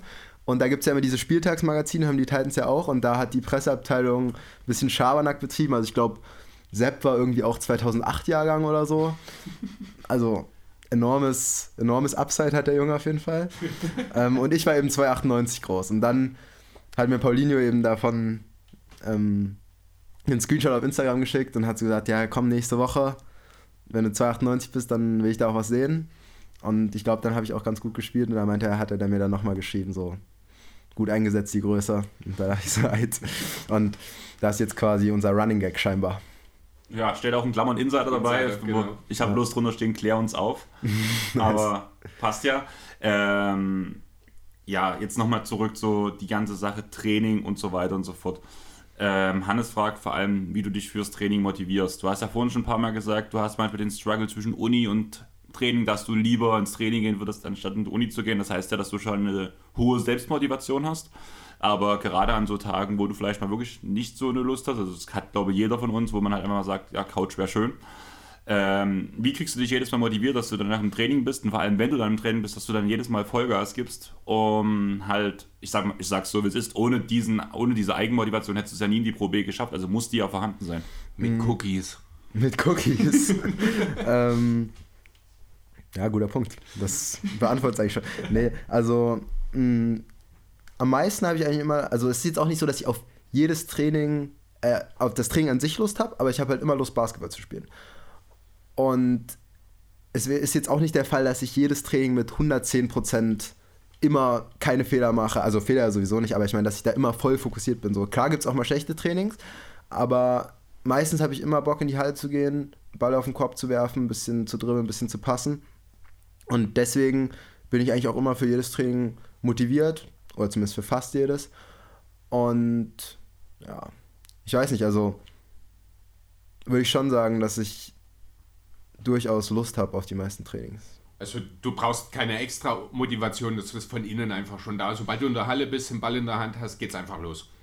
Ja, würde ich schon sagen, meistens. Und spätestens, wenn man dann irgendwie auf YouTube irgendwelche Basketball-Highlights vorgeschlagen bekommt, spätestens dann kriegt man ja richtig Lust. Ich glaube, da kann doch irgendwie jeder ein bisschen, kann es jeder ein bisschen verstehen. Also im Zweifel einfach in der Bahn auf dem Weg zum Training noch ein paar Videos anschauen und dann ist das Feuer schon wieder da. Auf jeden Fall. Hm, Wenn wir jetzt bei dem Thema Feuer fürs Training sind, ähm, ihr habt ja nicht jederzeit Zugang zu einer Halle, oder? Ja, also kommt drauf an, es gibt immer so ähm, Shooting-Slots. Zum Beispiel heute Abend ist auch so einer, ist dann halt eine Kackzeit, irgendwie so 20 Uhr bis 22 Uhr. Aber da gehe ich halt meistens auch hin so und wir haben jetzt auch eine Shooting-Maschine. Oder halt auch mittags. Und ich meine, ist ja jetzt auch nicht so, dass man sich das nicht einrichten könnte. Also so meistens haben wir schon zwei Hallenzeiten pro Tag. Und Krafttraining kann man ja sonst auch noch machen. Und ja, insofern ist es jetzt auch nicht so notwendig, dass man quasi eine Halle hat, wo man immer hingehen kann. Weil ob ich jetzt 13 Uhr gehen will und dann gehe ich 14 Uhr, das ist jetzt kein Problem. So. Sozusagen ist so die ganze Sache Freiplatz für dich auch eher eine Seltenheit, dass man dich da mal irgendwo findet, wenn ihr so, Ja, so genug Zeit zum Training habt. Eigentlich ausgeschlossen, dass ich unter der Saison auf den Freiplatz gehe. Wobei es mir eigentlich immer großen Spaß macht. Gerade so auch im Ostra-Gehege ist die Competition manchmal auch ganz, ganz lustig gewesen. Ja, es ist. Habe ich auch immer zu tun. ja, Kommt über halt- meinem Niveau. Kommt halt, kommt halt drauf an, wer da gerade da ist. Also variiert natürlich von Tag zu Tag. Ansonsten so mit Freunden auf den Freiplatz gehen im Sommer ist auch eine coole Sache, aber in der Saison, also wann ich jetzt das letzte Mal auf dem Freiplatz war, müsste im Oktober gewesen sein wahrscheinlich und jetzt ist April, also. Ja, es, gut, zum einen war halt jetzt auch die Wintersaison, das ist mit Freiplatz eh ein bisschen schwierig, aber ich glaube, das ist halt auch so nicht unbedingt in den meisten Fällen, also ich weiß jetzt nicht, wie die Titans das sehen, aber auch von dem Verein häufig nicht ganz so gern gesehen, weil ja das Verletzungsrisiko ja auch ein Stück weit größer ist dann im Freiplatz, so wenn man, ich sag mal, unbeaufsichtigt dann ja äh, unterwegs ist. Ja, also ist jetzt nicht so, dass mir da jetzt Mariko oder so gesagt hat, so, eine Kopie auf dem Freiplatz im Sommer bitte nicht gehen. Kann schon sein, dass das jetzt nicht sonst wie gern gesehen wird, aber ist jetzt auch nicht so, dass es verboten wäre. Also freiplatzmäßig kann man schon machen, was man will. Mal schauen, was da im Sommer so geht. Ähm, Hannes fragt sonst noch, wer dich so unterstützt auf deinem Basketballweg. Also, wer hat dich dorthin gebracht, wo du jetzt bist? Ähm, und wer hält dich in Anführungsstrichen bei Laune? Na, also äh, Mama und Freundin sind natürlich immer da sehr unterstützend äh, bei meiner Seite, aber ich glaube, wenn ich jetzt so nur für die basketballerische Entwicklung eine Person picken würde, wäre es wahrscheinlich Stefan Mehne. So damals, als Stefan kam, war das zwar war die Probe noch so in weiter Ferne und alles war so ein bisschen unprofessionell. Mit Stefan ist dann wirklich viel Professionalität da reingekommen und ich habe schon das Gefühl, dass er ihm auch so im Kopf viel weitergeholfen hat, so was man so als nächstes machen sollte oder dass man eben das auch wollen muss, damit es klappt. Und ja, ich glaube, wenn ich so eine Person quasi, mich für eine Person entscheiden müsste, die am meisten Anteil hat, außer mir vielleicht, an, daran, dass ich jetzt ein bisschen Pro B spiele, dann würde ich wahrscheinlich äh, Stefan Mehne sagen. Aber auch alle anderen Trainer haben da natürlich, also Fabo natürlich, keine Frage, René, unser JBL-Trainer Christian Nikolic. Also irgendwie hat natürlich jeder Trainer so Einfluss auf eine Karriere von einem Spieler. Und ja, im Endeffekt kommt es halt einfach darauf an, dass man es irgendwie schafft, Spaß bei der Sache weiterhin zu haben. Du hast jetzt die Mama äh, schon kurz mit angesprochen. Wie ist das denn damals auch gewesen, ähm, als so diese, ja, diese erste Verbindung zu den Titans aufgekommen ist, als du dann dorthin gewechselt bist, wo ja äh, schon auch natürlich im Hintergrund diese äh, Perspektive Profisport ja durchaus gegeben war. Wenn man in die Nachwuchsabteilung eines Profivereins geht, dann hofft man wahrscheinlich schon, das da auch irgendwo mal zu schaffen, beziehungsweise ähm, ja, ähm, kann ich mir auch gut vorstellen, dass das ja manchmal dann auch für Eltern ein bisschen schwierig ist, die ja gerne dann halt den schulischen Fokus gerne hätten und hat es ja manchmal vielleicht auch so ein bisschen, ich sag mal, einen Zwist zwischen dir und der Mama vielleicht gegeben im Sinne von, Nein, Georg, du machst jetzt deine Hausaufgaben. Nein, Mama, ich will jetzt aber ins Training gehen, weil so etwas überspitzt Ja, natürlich. ja, klar. Ja, irgendwie ist das immer so das Klischee, dass das bei allen so gewesen ist. Aber bei meiner Mom war es eigentlich ultra entspannt. Also, die hatte da, glaube ich, viel Zutrauen, dass ich das mit der Schule schon irgendwie hinkriege. Wenn überhaupt, war der Konflikt eher, dass sie gesagt hat, so, du machst gerade zu viel, so, nimm dich mal ein bisschen zurück. Gerade auch, als dann so es losging, dass alle Teams im Tolkewitz Training hatten. Halle ist zwar mega cool und so, aber dadurch, dass die, glaube ich, erst ab 16 Uhr verfügbar ist und die ganzen Teams da drin trainieren, hatten dann halt die älteren Teams, so NBBL und Herrenteams, dann immer so 20 bis 22 Uhr Training. Und da hatte ich halt noch Abi gemacht und wenn man dann so bis 22 Uhr Training hat, ist man, keine Ahnung, vielleicht dreiviertel elf dann richtig zu Hause, muss noch was essen, ein bisschen runterkommen, schläft dann wenig und dann geht es nächsten Tag wieder von vorne los. Und da hat meine Mom halt manchmal gesagt, so, ja, muss das jetzt sein, aber es war mehr so der Konflikt so, dass ich gerade zu viel mache und nicht, dass die, der, die Basketballkarriere meiner schulischen Laufbahn im Weg steht. Also Schutz letzten Endes einfach in erster Linie. Ja, würde ich schon sagen. Ja, kommt einem bekannt vor. Ja, das war genau. diese alte Zeit. Es war ganz schön damals, wo noch alles ging. Wo noch- Wo noch alles ging. Naja, Knochen sind bei mir ganz schön ramponiert. Ja. So über diese Sachs also Sachsenliga-Jahre. Da haben wir relativ viel kaputt Naja, gemacht. deswegen, also hat meine Mama auch, fand es auch cool, dass ich dann zum Basketball gewechselt bin, weil damals war ich, wie gesagt, noch kleiner und noch dünner und da wurde ich schon auch gern mal rumgeschubst, so, selbst wenn ich nur außen gespielt habe, so, war eben, wie gesagt, immer abwechselnd, habe ich mal ein Jahr Mitte, ein Jahr außen gespielt, aber Handball ist natürlich nochmal eine ganz andere, vielleicht intensivere Belastung als, als Basketball. Ich sag mal so, ich bin der, der schubst. Du bist der, der schubst? Ja. Immer. Alles klar. Also- Da geht es auch nie um Handball. Also Ich habe im Jugendbereich auch mal die Aussage bekommen, den einholst jetzt aus der Luft runter, damit er nicht mehr über die Mitte geht. Also, Alles klar. aber ja, ähm, Paulinho hat noch gefragt, bist du vor einem Heimspiel mit so 1000 Zuschauern aufgeregt? Wie fühlt sich das für dich an? Also gerade diese Stimmung in der Halle, ähm, bist du immer noch davon beeindruckt jetzt nach den ersten Jahren? Ja, safe. Also meistens ja auch so, dass die Leute erst mehr oder weniger kurz vor Spielbeginn kommen, zumindest so die breite Masse. Und wenn man dann quasi so vorm Einlaufen, das ist ja so 10 Minuten vor Spielbeginn ungefähr, da sind vielleicht noch nicht so viele Leute da und dann läuft man da so raus und dann sind da gefühlt 300 Leute mehr. Das ist schon immer sehr cool.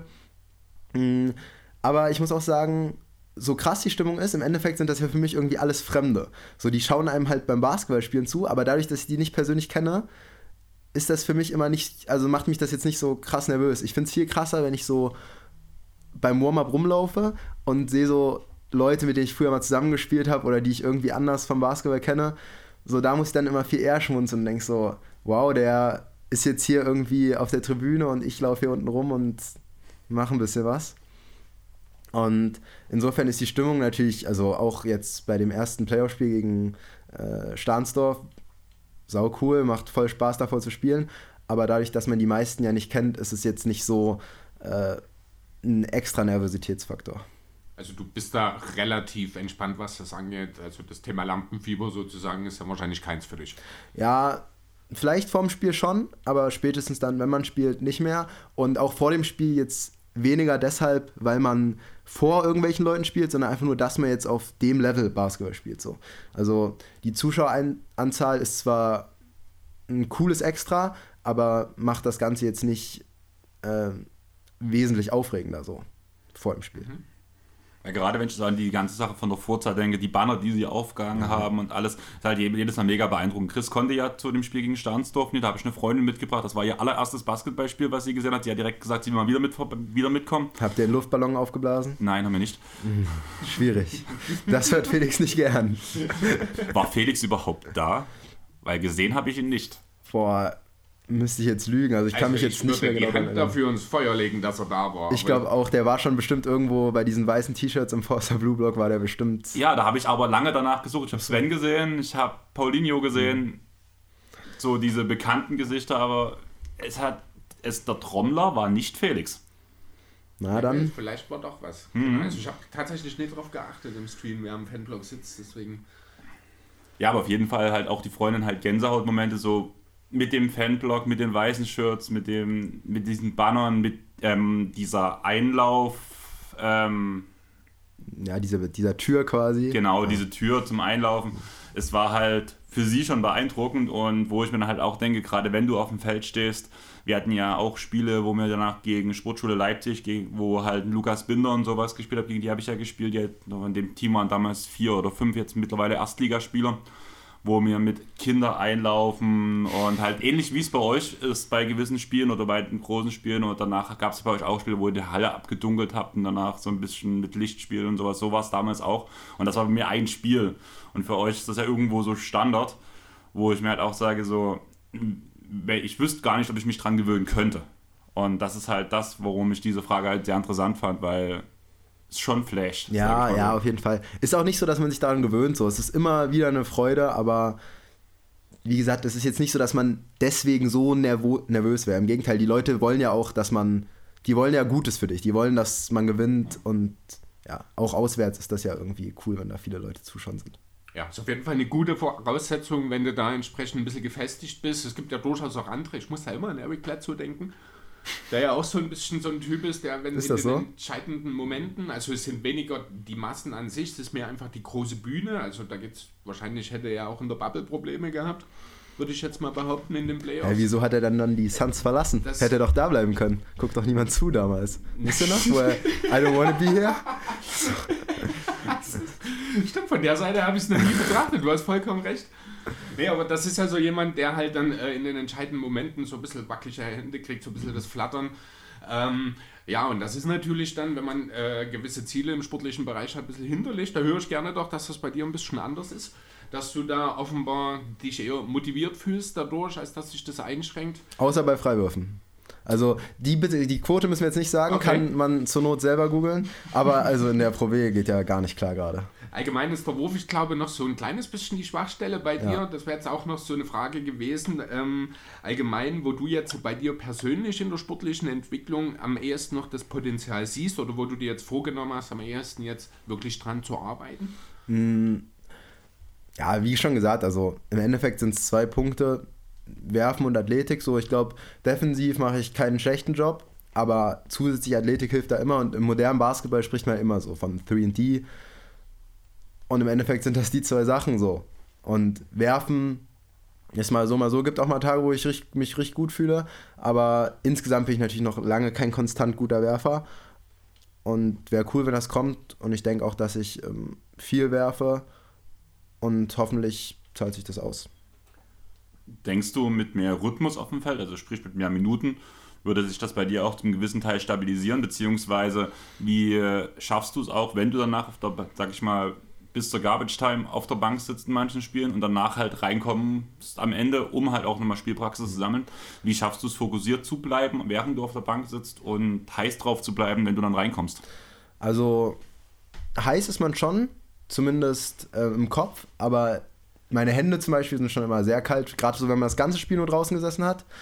So, dann ist die erste Ballberührung, das bin ich immer dankbar, wenn das irgendwie so ein, so ein Inbound ist, wo ich nur den Ball passen muss und dann hat man ihn schon mal so ein paar Sekunden in der Hand gehalten, ohne dass irgendwas passiert ist. Aber wenn man den dann zwei, dreimal in der Hand hatte, so dann wird es auch schnell besser. Jetzt mit dem Werfen dazu sagen, wenn ich, keine Ahnung, 20 Minuten spiele und 5 Dreier pro Spiel werfe, dass ich dann 40% werfe, wäre natürlich krass vermessen so. Klar könnte es sein, dass es ein bisschen besser ist, aber ist halt reine Spekulation so, kann, kann man nicht sagen. Und ja, wie gesagt, ich denke, im Endeffekt kommt es einfach darauf an, dass man viel wirft im Training, in den extra Einheiten und dann denke ich, kann jeder auf Dauer ein guter Werfer werden und das will ich halt auch schaffen. Du, du siehst dich jetzt also selber nicht unbedingt so als vom Spielertyp her als Mikrowelle, der reinkommt und sofort liefern kann, sondern du brauchst schon erstmal so ein bisschen Zeit, um ein bisschen Rhythmus auch das Spiel sozusagen zu fühlen, oder? Also, eine Mikro bin ich auf jeden Fall nicht. Ähm, außer vielleicht bei meinem 2K-Spieler.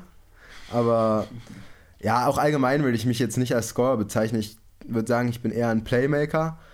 Und ich denke, dass ich, wenn ich Pick and Roll spiele, dass ich daraus was kreieren kann, das schon eher auch von vielleicht mit dem ersten Ballkontakt oder mit dem zweiten.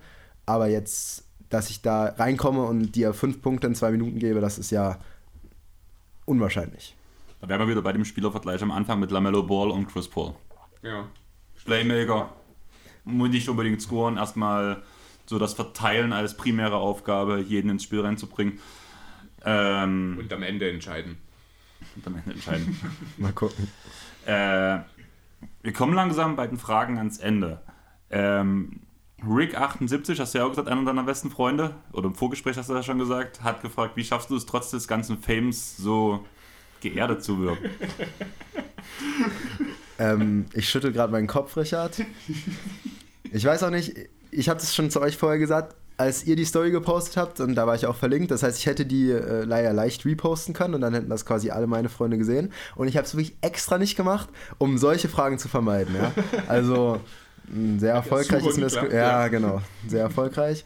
Mm, Ja, also ich würde sagen, bin ich geerdet vielleicht, aber habe ich Fame? Nein. So deswegen ist es jetzt auch nicht sonderlich schwer. Ähm, ja, im Endeffekt, wie gesagt, so weiß ich wirklich nicht, was ich auf die Frage antworten soll.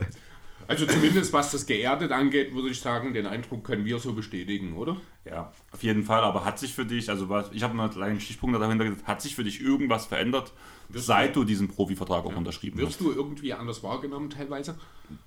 boah, nicht wirklich. Am ehesten noch so von so Leuten, die ich gar nicht mehr so richtig kenne. Zum Beispiel letztens hat mal einer unter irgendeinem Instagram-Bild kommentiert, wo ich halt drauf war. Also nicht von mir, sondern irgendwo bei den Titans. Und da habe ich so überlegt, wer ist das denn? Und dann war das einer von denen, mit denen ich früher mal Fußball auf dem Bolzplatz gespielt habe. Und da habe ich so gedacht, krass, so, der hat das jetzt gesehen. Aber jetzt so für meine Freunde hat sich da eigentlich nichts geändert und für mich jetzt auch nicht. Das am ehesten ist ja noch so, dass ich ja quasi durch die Titans jetzt auch in einer Wohnung wohne mit einem FSJler zusammen in der Zweier-WG. So, das ist, glaube ich, die einzige wirklich krasse Veränderung. Aber ist cool. Du, wirst du manchmal erkannt, wenn du durch Dresden gehst? Oder in der Bahn oder so? also so- Also in der Bahn mit Maske wahrscheinlich eher nicht. Am, das einzige Szenario, in dem ich erkannt werde, ist so von so zwölfjährigen Kindern. Mit denen ich mal so im Feriencamp, wo ich da so, mal so, mhm. weißt du, wo ich da mal vorbeigeschaut habe, oder damals, wo ich noch FSJler war und da quasi die Kinder mit trainiert habe und dann hat mal irgendjemand gesagt, ja, der trainiert auch Pro B mit so. Mhm. Und dann sagen die halt mal so, hallo Georg, aber mehr so, hallo Georg, mein Ferientrainer und du konntest auf den kleinen Korb danken als, als Georg, du Pro B-Spieler so. Also, ja, also ich werde auf jeden Fall nicht erkannt. Vielleicht Georg Vogtmann. Wo ich jedes Mal lachen muss, ähm, die Margon Arena liegt bei mir auf dem Arbeitsweg. Und immer wenn ich Spätschicht habe, oder öfters mal, wenn ich spät habe, sehe ich Julius, der muss wahrscheinlich dort auch in der Nähe wohnen, kann das sein? Julius Stahl? Genau. Na. Und den sehe ich öfters dort mal rumlaufen, wo ich jedes Mal denke, ach so. Ja, wir wohnen eigentlich alle. Also äh, quasi direkt neben der Halle. Also zumindest In der Nähe. ein paar Leute. Acht vielleicht. Und deswegen kann es schon sein, dass du Also ich Julius da mal gesehen Ich hast. habe ihn öfters gesehen, aber, so, aber sonst bewusst nie Echt? jemanden. Na, ja. dann ist das einfach nur Zufall. Also normalerweise kommen ja auch alle so dann nach dem Training in so einem 15-Minuten-Takt oder so da raus. Also jetzt zwischen der erste kommt aus der Dusche und der letzte verlässt die Halle ist ja nicht so viel Zeit. Also hast du wahrscheinlich einfach Glück gehabt. Ja, war meistens nicht allein unterwegs, mit, also einmal so, auch ja. mit einem Mädel. Also ich glaube, das war außerhalb eurer Trainingszeit. Ah, und okay. Das war halt Wenn einfach das- bloß Wenn, wenn das, weißt du, auf dem Weg zur Arbeit in der Spätschicht, dann ist das ja mittags. 13 Uhr. Ja. Könnte sein. Ähm, wir haben noch zwei Fragen von Rick. Die Ja. sind aber nicht so schlimm. Wollen ich kann wir, wollen, wir, wollen wir die filtern vielleicht? Sucht euch eine aus. das ist gar nicht Spaß. so schlimm. Also, wann kommt der Stepback-Dreier und wann tust du im Spiel danken? Das sind die zwei Oh, Fragen. im Spiel danken, sehr gute Frage. Ja, Ja, bei 2,89 Meter sollte das ja eigentlich langsam mal dran sein. Ne? wie gesagt, Athletik, schwierig. ähm, das ist übrigens auch ein Teil meines Spieltagsrituals, weil quasi, wenn alle eingelaufen sind, ich bin ja dann der Letzte, dann gehen alle zu dem Mittelkreis, springen so kurz rum, alle haben Bock. Und dann sage ich immer zu dem, der neben mir steht, meistens Daniel oder so, dass ich jetzt danke. So, und dann versuche ich quasi immer beim ersten Layup da zu danken. Und ich war schon mal, also ich, eigentlich müsste ich es können gefühlt, weil ich bin immer so nah dran und es wurde auch immer knapper eigentlich. Jetzt das letzte Spiel war es ein klarer Rückschritt, aber insofern denke ich, vom Dank bin ich nicht weit entfernt und wenn mal sich ein Fastbreak ergibt, äh, vielleicht probiere ich es dann und verstopf und werde wütend ausgewechselt. Mal sehen. Also, Dunking ist auf jeden Fall auf der Bucketlist, aber wäre jetzt auch kein Weltuntergang, wenn es nicht klappt. Und ja, Stepback-Dreier würde ich sagen, äh, da bleibe ich ganz klar beim Catch-and-Shoot-Dreier. Und wenn der nicht da ist, dann werfe ich einen Floater. Deswegen Stepback-Dreier ist noch, ist noch äh, denke ich, keine Option momentan. Sozusagen der Tony Parker der Titans. Ja. Ja, Nur halt. nur halt Ja, gut, langsamer. ja, sein Wurf war jetzt nicht unbedingt so stabil, das passt schon ungefähr. Das kommt, ja. Flink, Playmaking. Playmaking, ja, doch. Ist eigentlich gar kein so schlechter Vergleich am Ende. Wenn der Wurf dann ein bisschen stabiler noch wird, also der Parker mich- schon noch ein bisschen voraus. Denke ich auch. ähm, auch insgesamt. Kann, ja, ja, geringfügig. Also ich sehe jetzt im Ceiling jetzt nicht so den großen Unterschied. Äh, dafür bist du, ich glaube, ein paar Zentimeter größer. Das macht halt viel, viel weg. Ne? Defense. Defense-Aspekt. Defense, ja. Naja.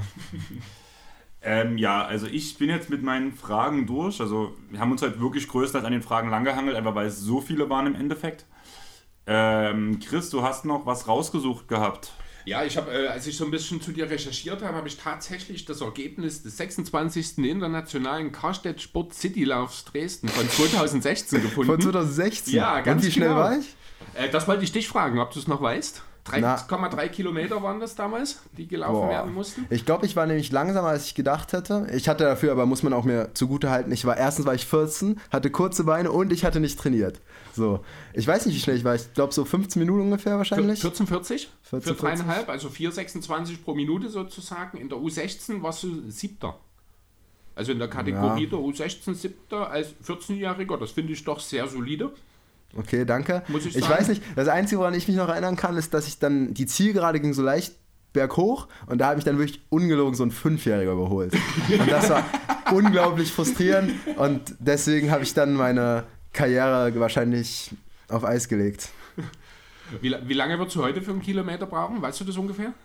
Gar nicht. Also letztes Jahr, wo die Pro B auch viel in Quarantäne war, da war ich immer mal joggen und ich, also kommt ja auch drauf an, so für einen Kilometer weiß ich es gar nicht. Wenn ich jetzt so vielleicht äh, fünf laufe, könnte schon sein, dass ich es in 20 Minuten schaffe, aber das wäre halt, also müsste ich vielleicht auch drei, vier Mal vorher trainieren. Ich weiß es auch nicht. Kann auch sein, dass ich jetzt kompletten Quatsch geredet habe und alle, die ganzen Läufer zu Hause, die ganzen Läufer, die hier alle zuhören, die denken sich so, ja, so schnell ist der nie im Leben. Also meine Topzeit, wo ich noch Sachsenliga gespielt habe, war 5 Kilometer 22 Minuten. Ja, das ist aber schon gut wahrscheinlich, oder? Das ordentlich. Ich war, kein, ich war kein guter Läufer bei uns. Also ich war einer der langsameren, sage ich mal, bei uns im Team. Na okay, dann nehme ich mir quasi als Ziel vor, dass ich die 22 Minuten erstmal schlage. Nein, die 20. Die Mach, mach 20. Okay, gut.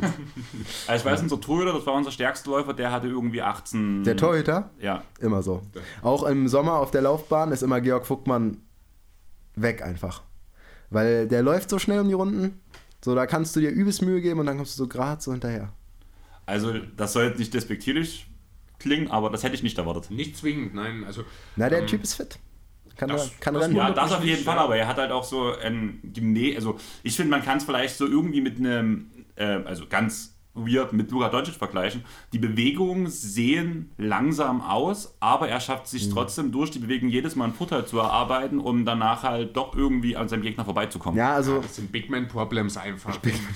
Ähm, das sieht immer komisch aus. Das ist wie bei Blake Griffin, wenn er anfängt zu trippeln. Das ist alles flüssig und er kann das absolut, aber wenn du von draußen drauf guckst, denkst du mir, oh mein Gott, bitte lass das. Das sieht so schrecklich aus, aber es ist effektiv. Mittlerweile nicht mehr. Ja, ja. Gut, mittlerweile ist es halt auch schwierig, wenn man zwei kaputte Knie hat, überhaupt noch einen Ball auf dem Fuß, äh, auf dem Boden zu tripp trippeln in irgendeiner Form. Ähm, Aber deswegen habe ich das gesagt, weil der Torwart, da denkt man ja auch nicht, dass der schnellste Läufer wäre, weißt du? Torwart ist ja eigentlich so das Klischee eigentlich immer der, der nicht laufen will, der Richtig. meistens ein bisschen dicker ist äh, und dann eben ins Tor geht. Deswegen war ich doch von der Aussage auch mit dem Torwart kurz überrascht. Nee, Felix ist sowieso ein Fitness-Freak, der macht auch solche Crossläufe, wo man danach durch den Schlamm robbt und sowas. Der nimmt alles mit, Geil. was irgendwie Sport ist. Und also, ich habe, glaube vor allem über die, die, eine gesamte Karriere, oder beziehungsweise ich kenne Felix seit er 8 ist, bis jetzt, wo er 32 ist. Ich habe auch vor allem auf so eine lange Strecke nie eine fittere Person gesehen, muss ich ganz ehrlich sagen. Also riesen Respekt dafür. Aber ja, Chris, hast du noch was? Ich hätte eine Abschlussfrage noch, wenn du nichts anderes hast. Ich habe nichts mehr. Wie lange wird es noch dauern, bis du Brian in Sachen Career Total Blocks überholst? Brian meinte, er hat, hat er nicht keinen? Einen hat er, ich glaube mal, der aber nicht statistisch erfasst Ja, wurde oder also, so war das doch. Ne? ich sehe glaube- nämlich grad, du hast einen in Ich dieser Saison, einen. ja? Ja. Gegen Ich Frankfurt einen. war das. Ähm, ja, also, wie gesagt, Qualitäten als Rim Protector. Ja, vielleicht doch ab und zu einmal als Center oder Power Forward aufsetzen. Wenn der Dreier dann kommt, der Stretch Big, kann ich mir dich auch super vorstellen. Cool. ähm, ja, also ein Block ist natürlich ein Verlegenheitsprodukt bei mir. Da muss sich irgendjemand schon ein bisschen dumm angestellt haben und mich irgendwie gar nicht gesehen haben. Aber kann natürlich jederzeit passieren. Gucken wir mal. Also wäre natürlich auch ein großes Ziel, Brian quasi. Am besten auch jetzt in den Playoffs, oder? Vielleicht gucken wir mal. Das Schlimme ist bei jedem Spiel, gerade was ich seit diesem Pod mit Brian ähm, gesagt habe, achte ich wirklich auf ob er einen Block. Ja, genau. Und dann denkt man immer, jetzt, jetzt? Na. Nein, also wenn du jetzt durch bist, hast Mhm. du noch was? Willst du noch irgendjemanden grüßen, irgendwas noch raushauen, irgendwas erzählen? Hast du noch irgendeine coole Anekdote? Vielleicht aus der aktuellen Saison noch irgendwas? Boah, weiß nicht. Ach, wollten wir noch über meinen Spitznamen reden? Das stimmt, das ist jetzt ein bisschen untergegangen, genau. Der Little G. Hier ist nämlich Ähm, alles gestellt und wir haben das vorher schon abgesprochen, Ja. worüber wir reden. Genau, also äh, vielleicht ganz kurz äh, Zusammenhang, als wir halt ein bisschen über dich gesucht haben, haben wir tatsächlich eine Seite Everybody Wiki gefunden, von der ich vorher noch nie gehört hatte. Das- Wie wir dann im Vorgespräch rausgefunden haben, wohl so eine Art kleiner Bruder von Wikipedia, für die, die es noch nicht ganz in den ganz großen Fame geschafft haben. Ähm, ja, und vielleicht erzählst du mal ganz kurz, äh, was du uns vorhin schon mal erzählt hast, wie es überhaupt zu diesem Artikel kam. Und ja, genau, wer den denn geschrieben hat. Ja, also wie gesagt, ähm, habe ich ja vorhin schon gesagt, eine Freundin von mir aus der Schule hat mir das quasi als Geburtstagsgeschenk, wenn auch ungefragt, äh, überreicht. War schon cool damals, so da hat man dann seinen eigenen Wikipedia-Artikel. Mm, Da kommt, also da hat sie Little G wahrscheinlich reingeschrieben, weil sie es auf irgendeiner Website gefunden hat. Eigentlich nennt mich niemand so. Das war früher mal, weil es zwei Georgs gab und in der U14 oder so und dann wurde es quasi so aufgeteilt. Da warst du noch der Kleinere? Da war ich deutlich der Kleinere. Und ja, dann eben dieser Wikipedia-Artikel, der hat sich auch ganze vier Tage gehalten und dann kam eben, kam eben ein Typ von Wikipedia, der da scheinbar öfter mal was bearbeitet und hat entschieden, dass ich noch nicht wichtig genug bin und hat mich dann auf dieses Everybody-Wiki verschoben. Und vielleicht äh, wird das ja irgendwann nochmal rückgängig gemacht. Hoffen wir. Also ich hoff's. Ja, also Auftritt bei uns im Podcast ist auf jeden Fall eine gute Grundlage dafür, um Fame zu erreichen. Ähm, für den Rest bist du dann aber natürlich im Trikot selber verantwortlich. Ja, denke ich auch. Ähm, ja, doch, Abschlussfrage würde ich dann sagen, in dem Fall. Ähm, Ziel jetzt, wie weit soll es noch gehen diese Saison? Mhm. Weil Playoffs haben jetzt ja gestartet, ihr habt den ersten Sieg in Runde 1. Wenn Ja. der Podcast droppt, seid ihr entweder schon im Viertelfinale oder das Traurige Oder mit Entscheidungsspiel. oder Ja, im Entscheidungsspiel. auch Also- nie unbedingt traurig. So Ziele äh, kann ich natürlich nichts zu sagen, das wird noch intern besprochen.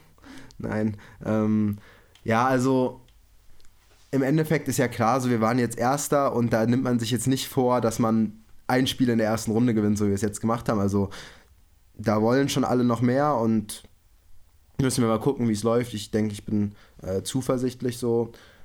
Jetzt am Wochenende in Stahnsdorf quasi das zweite Spiel und dann Viertelfinale hoffentlich.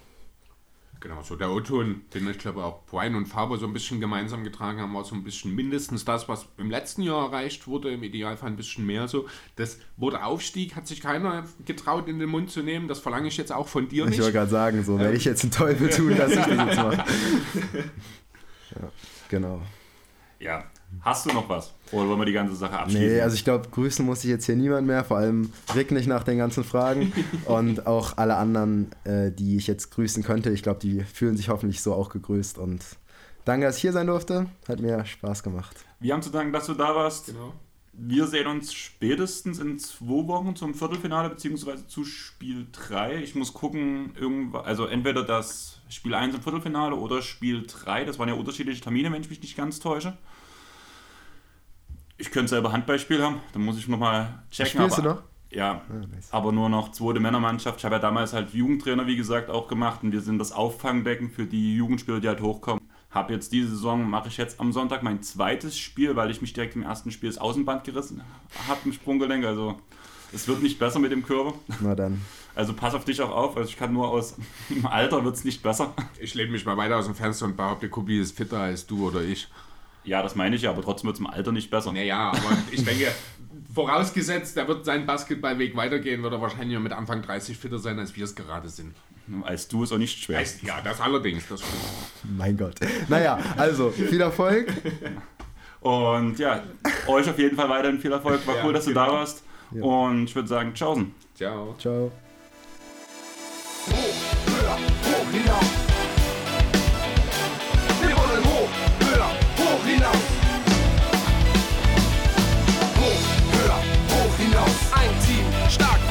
Hoch,